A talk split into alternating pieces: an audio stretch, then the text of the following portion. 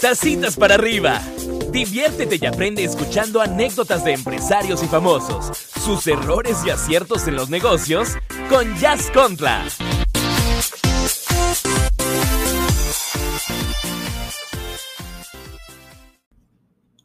Ya es el segundo episodio y tú lo estás escuchando. Eso sí que me ha gustado, muchachos. Estoy muy contenta porque hoy vamos a hablar de Brittany Topacio. Mira, cuando haces un personaje de comedia, cuando lo creas desde cero, primero no es nada fácil y segundo nadie te enseña que probablemente ese personaje va a estar expuesto a toda esa crítica que las personas llegan a hacer. Como yo ya te lo dije en, el podcast pasado, cuando Brittany sale hacia el teatro, sale en los restaurantes, en los bares, que era abrir ¿verdad? Abrirle a las personas que venían, comediantes que ya tenían trayectoria mucho mayor a la de Brittany, bueno, pues obviamente me enfrenté con caras, me enfrenté con chiflidos, me enfrenté que la gente hablaba entre ellos, no me hacían caso, otros se levantaban y se iban. Eso fue sobre todo en las primeras presentaciones. Y es que yo no estudié teatro, yo no estudié nada de eso, tuve un par de coaches. Sin embargo, no era realmente algo a lo que yo le dedicara 24/7. Ahí aprendí cómo es que estas personas de verdad, muchachos, tienen un talento. Nadie te dice que en el momento de subirte a tarima no va a pasar a veces lo que tú imaginas, que es aplausos, risas y demás. Y quiero decirte que este personaje de Brittany Topacio que yo creé en plena frustración y quiero contártelo a ti hoy en el podcast y para quien me está viendo en YouTube podrán ver todas las cosas de Brittany, desde los zapatos, el maquillaje, todo lo que yo tenía que usar y que apenas hoy pude sacar de un baúl que tengo dorado y que te voy a explicar por qué el baúl es dorado, te voy a explicar cuál fue el ritual que hice. Hoy te lo voy a contar, así es que no vamos a perder tiempo y necesito que enfoques tu mente en una frustración eh, que te haya pasado en tu vida, algo que te haya marcado de verdad y que sea una constante, una constante, una constante. En mi caso, muchos de ustedes saben que mi sueño es ser TV host, es poder estar con un grupo de personas en un show, en fin, ese es mi sueño. ¿Y qué sucedía? Cada vez que había un casting aquí en Miami, cuando yo eh, llegué, yo participaba Fui a siete castings, muchachos, donde la tirada era ser co-host, no TV host, co-host. No eras el principal, sino que eras, bueno, quien, quien apoyabas al principal, lo cual para mí no pasa nada. Es más, podría haber cinco personas y yo trabajo muy bien en equipo. Pero bueno, ¿qué sucedió? Cada vez que yo iba a estos castings, la respuesta era no, no, no, no, no te quedaste, no te quedaste. A pesar de que decían en el medio que siendo mexicana y teniendo el dichoso acento neutro, que yo pienso que yo ya no lo tengo, pero bueno, el dichoso acento neutro mexicano, podrías tener mucho más chance de lograr estas posiciones. Pero ¿qué sucedía? Yo esas siete veces, muchachos, escuché lo mismo de mujeres y de hombres que estaban haciendo la parte de los castings y era lo siguiente. Bueno, mira, Jazz, tienes el carisma, estás muy linda, además también eres como que te llevas muy bien con la gente, sonríes bien, pero, y entonces venían los dichosos peros. ¿Y cuál era el pero principal? Es que mira, si en el cuerpo tú te hicieras algo para que tuvieras como más los portes de un TV host, o sea, clarito, más claro, ya no me lo podían decir, que eran que la parte de las boobies y la parte, pues, ¿verdad? Este, eh, todas esas partes que ustedes están imaginando.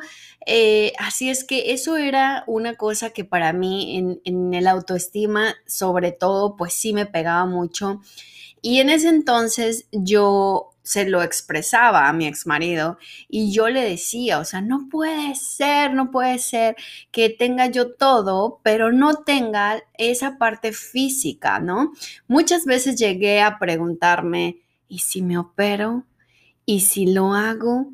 Es que, ¿y si es eso realmente que por lo que yo no estoy pasando los castings para ser co-host? Eh, ¿Qué, ¿Qué puedo hacer? Y él me ayudó mucho en esta parte. ¿Por qué? Porque miren la importancia de un buen, de un buen compañero de vida, de alguien maduro en esta parte, porque pues algún otro tal vez me, me habría dicho, pues dale, si tú quieres hacerlo, dale, yo feliz de la vida. Pero en, este, en esta parte, él fue mucho más profundo, mucho más, a ver, ¿cuál es tu esencia? Es tu esencia la que tienen que contratar, no contratar el cuerpo. A veces tienes el cuerpo, pero no la esencia. A veces, eh, mil cosas, ¿no? Así es que se empezó a convertir en una cosa que venía repetida, repetida, repetida y obviamente pues tu autoestima o por lo menos la mía pues no es de hierro, así es que sí llega a fracturar un poco. ¿Y qué sucedió? Que él me decía, tú prepárate, tú prepárate y continúa, dale, dale, tú tienes que ir y presentarte todas las veces que sea necesario hasta que encuentres a alguien con otra visión, con otra madurez, que entienda que tú puedes ser un buen co-host o un TV host, lo que sea. Así que yo continué y me metí a una academia eh, que se llama Voces de Marca, a los cuales los quiero y los respeto muchísimo porque con ellos fue que yo aprendí a leer un teleprompter, a pararme, a cómo vestir eh, para la parte de la televisión, cómo ir a los castings, cuando había llamados, en fin, todo esto yo lo hacía. Pero en el camino, como se los he contado, pues Dios me mandaba demasiadas personas que estaban en el medio. Y a veces yo pensaba, ¿es en serio? ¿Te estás burlando de mí? Porque me estás pasando y pasando que conocía a la reportera de no sé quién, que conocía a la relacionista de no sé cuándo, que el cantante, que el no sé qué. Yo decía, es en serio, o sea, me pasas a todos por enfrente, pero yo no puedo estar en el medio y es mi, es mi sueño. Pero no me daba cuenta que él me estaba preparando para un camino que jamás pensé en mi vida. Yo pensé que iba yo a formar un, un, personaje, mucho menos una naca, mucho menos una extrovertida y, y, menos que me iba yo a maquillar la cara toda fea y toda mal hecha. Eh, nada que ver. Pero ¿qué sucedió? Y quiero que entiendas que tal vez en tu vida en este momento no tiene sentido cosas y, y te las pasan por enfrente y te las pasan por enfrente y tú dices, ¿es en serio?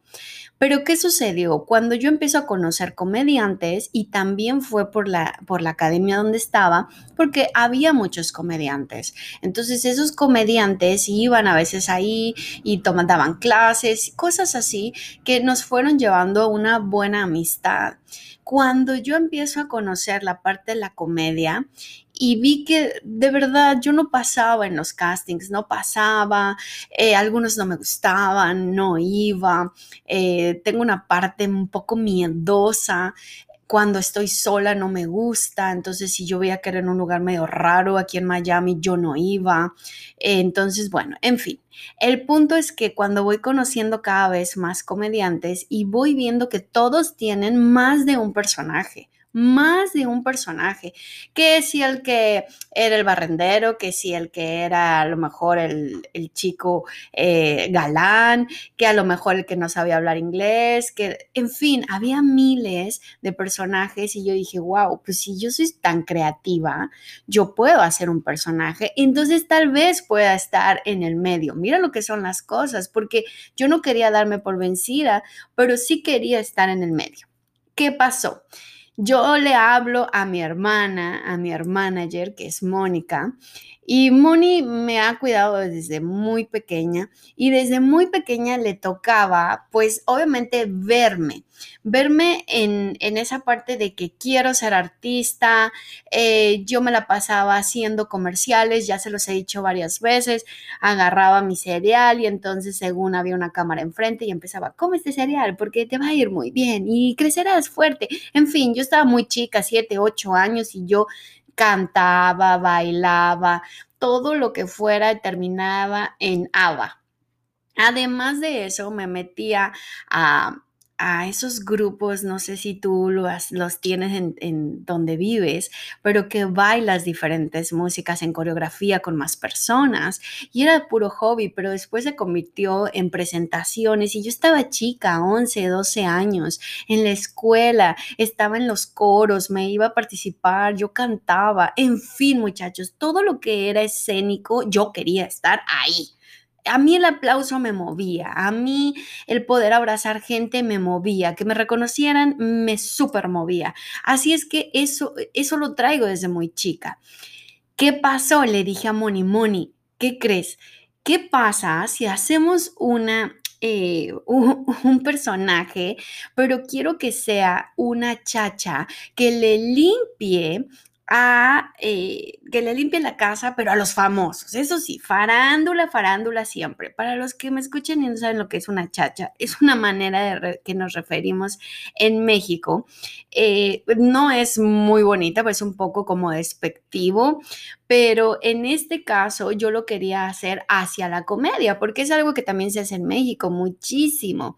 Es, es como por hacer un personaje que fuera extrovertido, que fuera divertido, que a ella no le importara nada. Entonces, ahí es donde yo saqué toda mi frustración, muchachos. Ahí fue donde yo descargué, porque yo dije, ah, sí, pues ustedes van a ver cómo está, así como está, va a poder.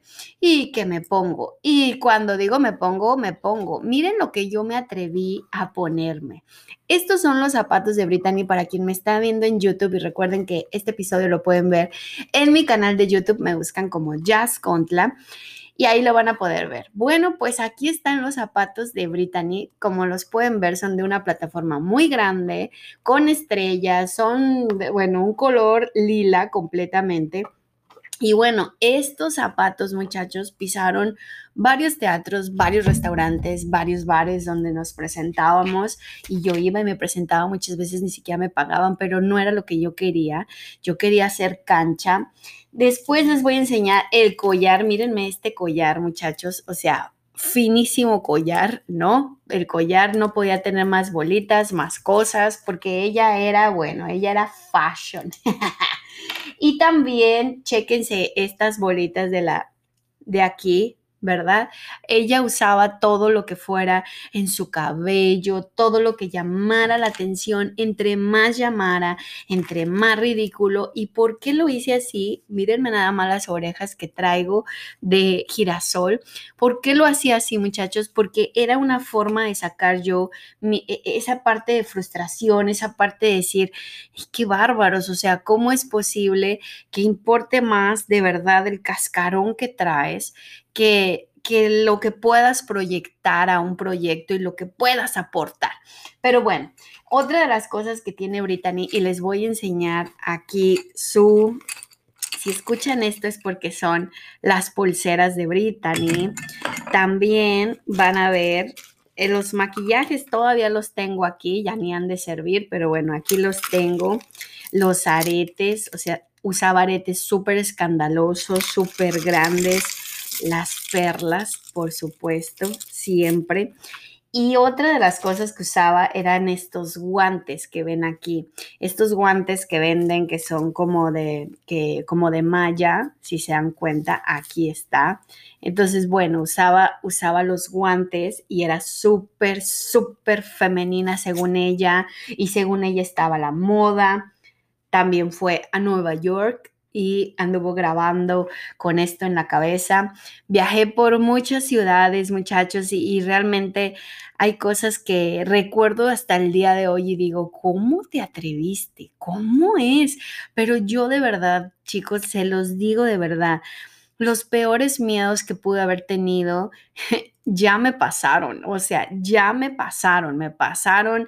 Eh, con personas que yo jamás había visto en mi vida, gente que a veces me decía, no, es que yo no sé por qué hiciste ese personaje, eh, yo creo que llega a insultar un poco y a mí de verdad que esas cosas aprendí muy bien cómo sacar la chancla esta que les estoy enseñando a cámara de Brittany y ¡pa!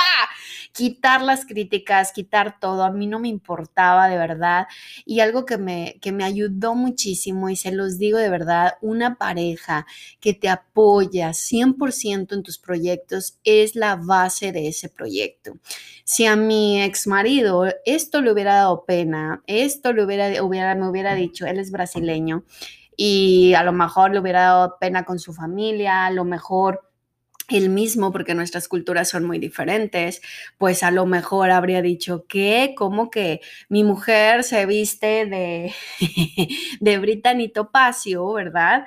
Que no es nada fino, pero Brittany jamás fue, jamás, jamás fue grosera, jamás. Ella vivía en su mundo, ella, ella era feliz, ella era con la Nicole, que la Nicole, muchachos, quiero que sepan que Nicole es mi hermana. Entonces, mi hermana Moni, quien me cuidó desde chiquitita, pues ella sabía que todo esto era mi pasión, así es que volaba para Miami me ayudaba a hacer todos los guiones, todos los guiones, los chistes y se ponía a hacer investigación y me decía, di esto y que Brittany diga esto y también aquello. Entonces, Nicole nunca salió, o sea, Nicole fue otro personaje que nosotros inventamos, pero Nicole jamás salía. Sin embargo, Nicole era la mejor amiga de Brittany que en este caso era mi hermana. Entonces, eh, pues así le digo y, quiero que sepan que en el show de radio del viernes eh, la van a poder escuchar porque ella va a estar en una llamada y, vamos a platicar bien, bien bonito porque si tú quieres hacer parte a tu familia de esos proyectos, te voy a decir los pro y los contra. Hay muchas familias que te dan la espalda completamente o se burlan de ti, pero yo te voy a dar una gran receta. Mira, tú tienes que imaginar en un momento, tú les avisas de tu proyecto y ya, olvídate. No les pidas favores, no les digas dame like, no les digas comenta, no les digas, porque entre más tú les dices, menos hay acción. Si les va a salir, les va a salir del corazón. No, no es porque estás forzándolos. A mí también me cuesta trabajo estar diciéndole a mi familia, ¿por qué no hicieron esto? ¿Por qué no comentaron? ¿Por qué no le dan like? Y aprendí a lo largo de estos años que yo no los puedo forzar.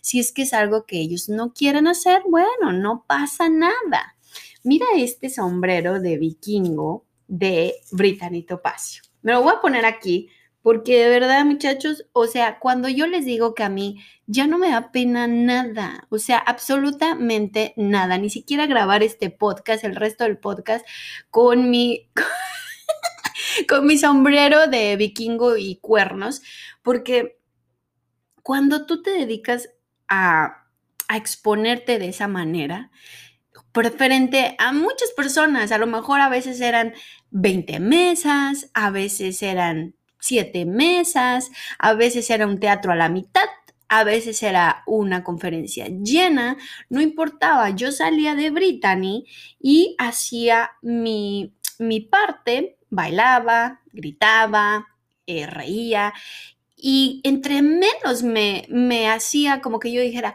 ay, es que la verdad eh, me siento mal. Ay, no, bebé. Yo lo que hacía era, yo me voy a divertir porque yo no hacía eso por necesidad y ahí está una gran cosa. Es verdad cuando te dicen, haz la cosa que más quieres, pero no lo hagas por dinero. Eso es 100% verdad.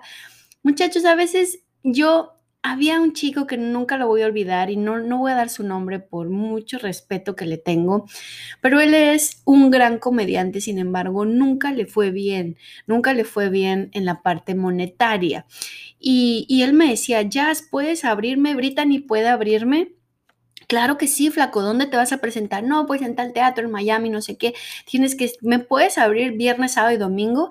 Eh, te puedo pagar 50 dólares. Y yo le decía, sí, flaco, tranquilo todo bien. Entonces ya agarraba, agarraba todo y hacía, ya teníamos entre Moni y yo, ya teníamos varias, varios guiones, varias rutinas que podíamos hacer. Yo ya había agarrado cuál es la que más pegaba, la que la gente se reía al principio. Así es que me empecé a ser bien mañosa. ¿Y qué sucedió? Bueno, pues yo iba y, le abría a este chico varias veces. Él era muy bueno, pero yo no sé qué pasaba ahí con él que de plano no, no, no, no despegaba.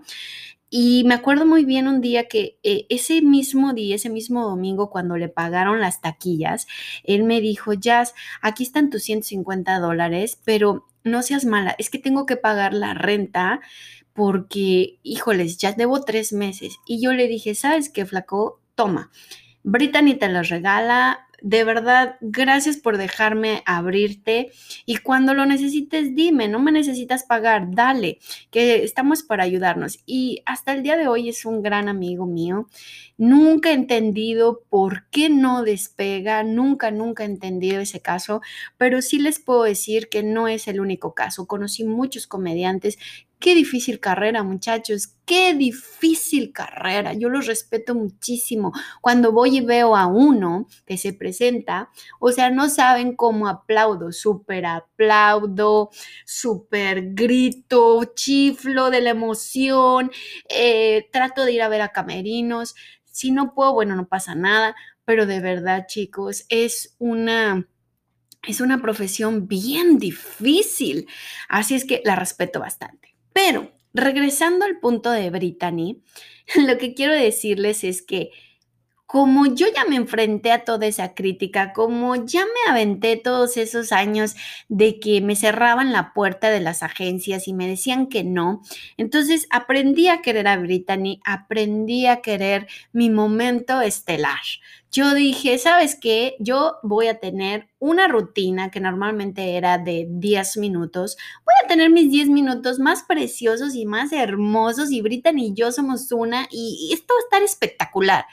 En el momento que yo di ese cambio de switch, muchachos, en ese momento llegaron a mí comediantes más grandes, llegaron a mí personas que me decían, oye, mira, me hablaron de Brittany, qué chistosa, que no sé qué, y yo, ¡Oh! Y eso, muchachos, fue porque le quité el foco a esa parte que, ah, cómo me daba vueltas y me daba vueltas. Y es que no me quieren en la televisión porque yo no tengo esos cuerpos y bla, bla, bla, bla, bla, bla. Y esa cosa hablando en mi cabeza, en mi cabeza. Y ¿Qué pasó? Pues que me fue mejor, me fue mejor muchachos, porque hoy siento que tengo control de mi vida, que tengo control totalmente de mis proyectos. Ahora puedo y tengo la bendición de poder decir con qué celebrity quiero trabajar y con qué no. Ni me meto, ¿eh? Ni me meto. Ya ha habido dos... Eh, tengo que decirlo, son mujeres. Ha habido dos que me han hecho propuestas para estar con ellas, para participar, para no sé qué. No, definitivamente no, no va con mis valores, no va con, con lo que yo pienso, no va, no va. Entonces llegas a un punto donde dices, oh caramba, ¿quién me lo diría, no? ¿Quién me lo diría? Y yo te lo digo hoy a ti, aquí, porque puede ser puede ser que ahorita tú te sientas como que ni vas para la derecha, ni vas para la izquierda, ni vas para enfrente, ni vas para atrás. Yo solo te digo, no dejes de mover las piernas, no dejes de mover las piernas un día. Tienes que hacer algo nuevo, tienes que hacer un, pasito, un pasito de lo que tú querías hacer. Ya es que yo quiero ser artista, yo quiero ser cantante. Ok, te voy a decir como le digo a mi sobrino. Uno de ellos quiere ser cantante. Mi familia está como que, ¿what? Pero yo lo que, lo único que recibió de mí fue, dale tienes que, de verdad, enséñame que eso es lo que quieres hacer. Primero, abre el canal de YouTube. Segundo, compra los aparatos, ponte a componer, métete a clases, qué sé yo. Entonces, es esa parte que tú dices, es que yo quiero esa cosa, pero no haces absolutamente nada ni lunes, ni martes, ni miércoles, ni jueves, pues por ahí ya estamos perdiendo un valiosísimo tiempo. Brittany no fue pulida en un día. Brittany llevó mucho tiempo, pero desde que yo la, la creé a Brittany Topacio, hasta su primera presentación fueron exactas, exactamente, muchachos, 15 días. Yo no lo dejé más. ¿Por qué? Porque yo siempre he tenido el chip que si yo me tardo en hacer algo, alguien más va a llegar y lo va a hacer mejor. Así es que prefiero ser la primera y la voy puliendo en el camino antes de otra cosa. Este podcast, muchachos, es así. En cuanto a mí se me prendió el foco, que quería que fuera un anecdotario, que le pudiera servir a la gente y que les cayeran muchos centavitos en la cabeza con todo esto que he pasado y con los que he trabajado, pues adelante caminante y voy mejorando. El primer episodio ya recibí feedback. El feedback, esa retroalimentación, muchachos, es muy importante. Déjalo en los comentarios. Yo no me ofendo. Hay personas que, familiares, amigos muy cercanos, que me dijeron, me encantó el primer episodio, pero está muy largo. Mira, hay que pensar en las personas que no, que no tienen tanto tiempo, que a lo mejor se están bañando, bla, bla, bla. Y yo dije, tienen toda la razón. Entonces, por eso este podcast es un poco más corto. Si tú crees que deberíamos de hacerlo más grande, déjalo en los comentarios. Pero ¿por qué te traje a Brittany aquí? Yo te traje a Brittany para que tú veas que no existe ni trabajo ni profesión de la que te debas de avergonzar. Obviamente hay personas que me dijeron, ¿estás segura que en este punto de tu, de tu carrera, de lo que estás haciendo, vas a sacar a Brittany? ¿Vas a decir que tú hacías eso? Y mi respuesta siempre va a ser sí, porque yo estoy muy orgullosa de Brittany. Y quien no quiera a Brittany, quien no la acepte, no me está aceptando a mí. Porque en Brittany hay muchas cosas que son jazz. Jazz es así. Jazz es divertida, ya se burla de ella misma, Jazz hace muchas caras. Cuando ustedes no me ven, yo bailo aquí en mi casa, grito, me autodigo cosas, me super río. Yo me he reído sola, sola, sola, así de agarrarme el estómago, porque yo me disfruto mucho y disfruto mucho mi personalidad. No es fácil de encontrar, así que por eso digo, hoy me encanta. Así que Brittany es eso.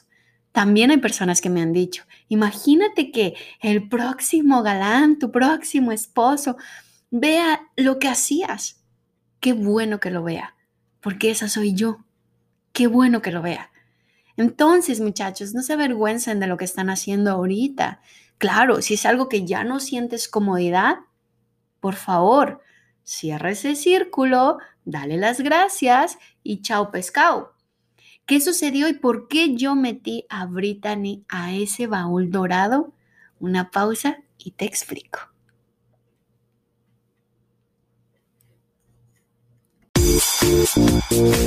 Tacitas para arriba. Diviértete y aprende escuchando anécdotas de empresarios y famosos, sus errores y aciertos en los negocios con Jazz Contra.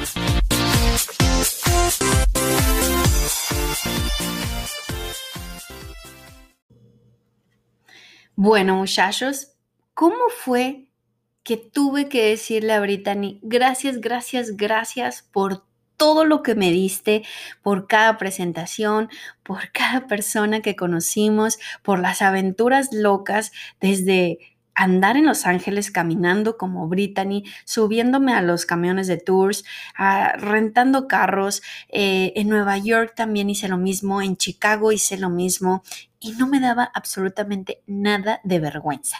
Yo me la disfrutaba, buscaba a los paisanos, que, o sea, obviamente más mexicanos, eh, y buscaba a los paisanos, hacía videos con ellos, me reía, fotos, en fin, yo me la creía totalmente. Brittany era tremendamente confiante. A ella no le importaba, ella caminaba, iba, subía, bajaba, a pesar de que en su vestimenta, pues, ¿verdad? Se veía un poquito extrovertida. Quiero enseñárselas a cámara para aquellas personas que, pues, no la han visto, no saben exactamente quién es Brittany.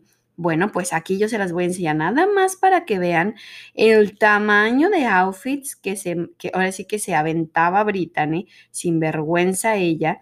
Y de verdad que sin vergüenza, ¿eh? Cuando les digo sin, era totalmente sin. Aquí se las estoy enseñando en, en la cámara. Estaba yo en Nueva York, entonces ahí, bueno, hacía presentación y además también me fui con María y bueno, a grabar, a grabar, a hacer contenido. Todo lo que se pudiera. Esto fue el marzo 18 de 2017. Tampoco es que tenga tanto tiempo, muchachos. Ay, perdón que ahí se fue un pedacito de video.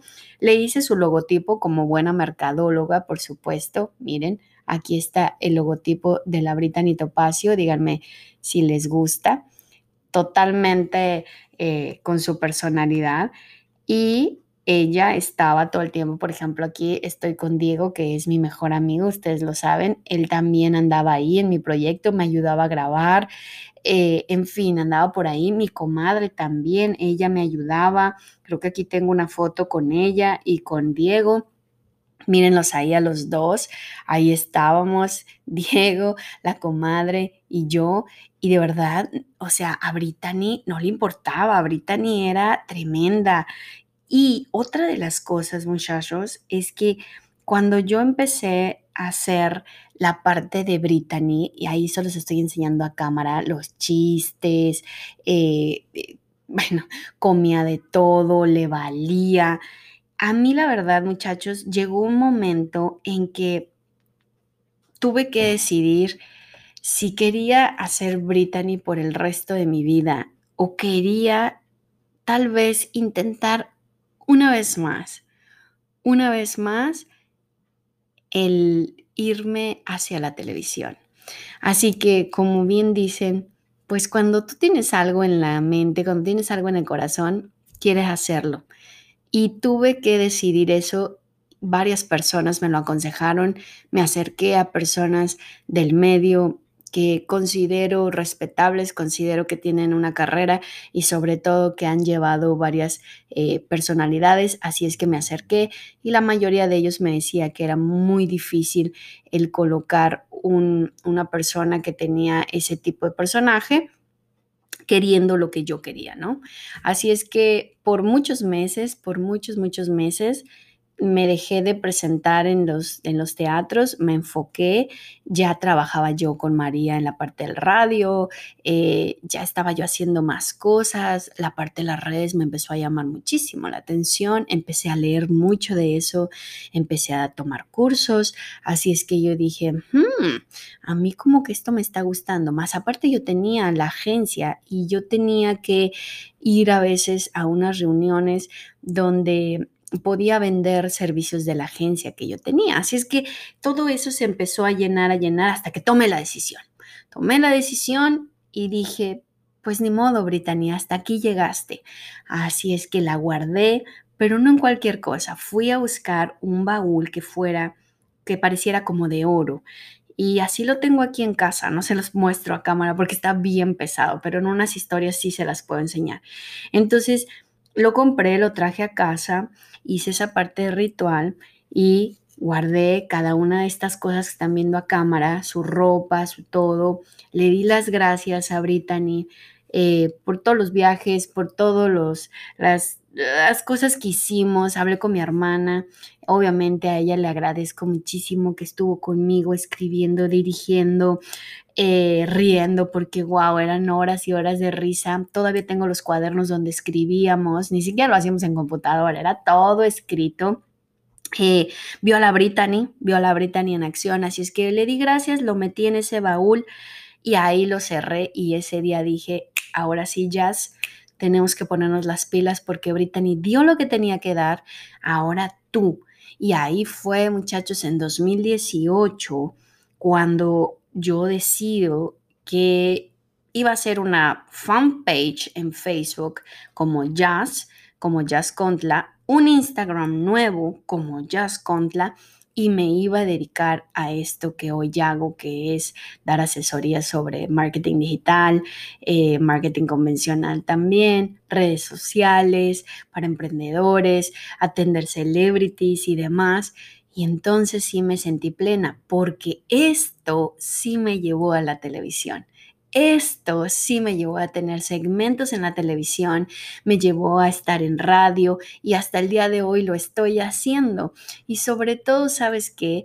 Que ha sido una de las mejores decisiones porque al fin al fin mi niña está en paz, mi niña interior ya está tranquila de que ella va a la televisión. De hecho, a veces me invitan a segmentos y yo no voy, porque luego les digo, mira, tengo muchísimo trabajo, tengo que grabar con un cliente, que normalmente pues mis clientes son celebrities y yo amo estar con los celebrities, yo amo la farándula. Así es que ahí es donde yo quiero estar. Y claro, si un día, si un día Dios me da ese regalo de poder estar un tiempo en televisión de, TV host, wow, ahí sí te puedo decir, wow, super wow.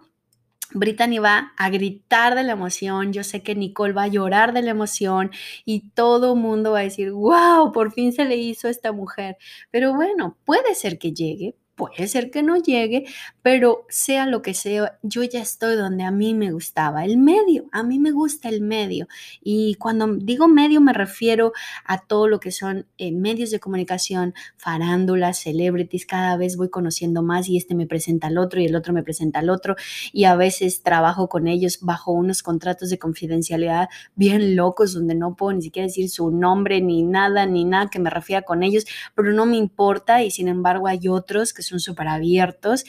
En el próximo podcast te diré cuál fue la segunda celebrity que me abrazó totalmente después de con María y es algo muy muy bonito, muy inspirador que te va a gustar y te lo digo de verdad, camina por donde tú quieres caminar, pero de verdad todos los días, métele algo, algo, algo, un pasito, una cosa, una llamada, escribe algo, tienes que mandar un email. ¿Tú sabes cuántas veces a mí me han dicho que no?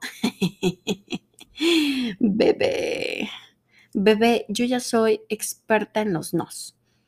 Ya no me duelen, ya no lloro en las noches, ya no digo, ¿por qué a mí? Ya no.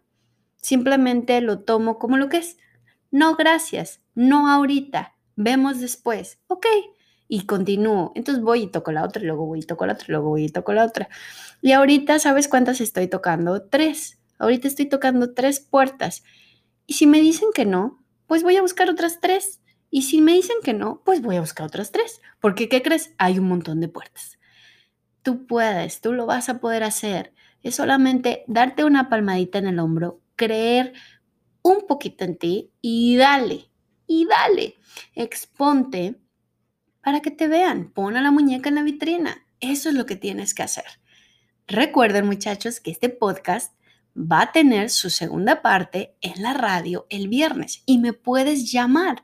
Podemos hablar por teléfono y nos podemos escuchar. O me mandas un audio al WhatsApp de la radio de JLT Radio. Así es que muchachos, estén muy atentos a mis redes sociales y yo estoy segura que te va a encantar escuchar a Nicole el viernes en la radio, que es mi hermana. Te vamos a contar varias cositas que te pueden ayudar al día a día y sobre todo a lo mejor tú tienes un personaje o estás pensando en tener un personaje. Ahí podemos hablar realmente de lo que sucede. Qué bonito sería que a todos nos aplaudieran y nos volviéramos virales. Qué bonito. Pero cuando no es así, hay que tomar decisiones para poder tomar más acciones. Los quiero mucho, muchachos. Tacitas para arriba. Y sabes qué? Voy a jalar mi tacita de aquí atrás porque se me olvidó traer mi tacita. ¿Tú puedes creerlo? Sí, pues así, así fue la cosa, se me olvidó.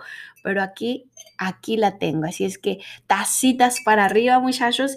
Y recuerda que todos, todos, todos tenemos algo que ofrecer. Tú y yo podemos con todo. Nos vemos, muchachos, en la próxima tacitas para arriba.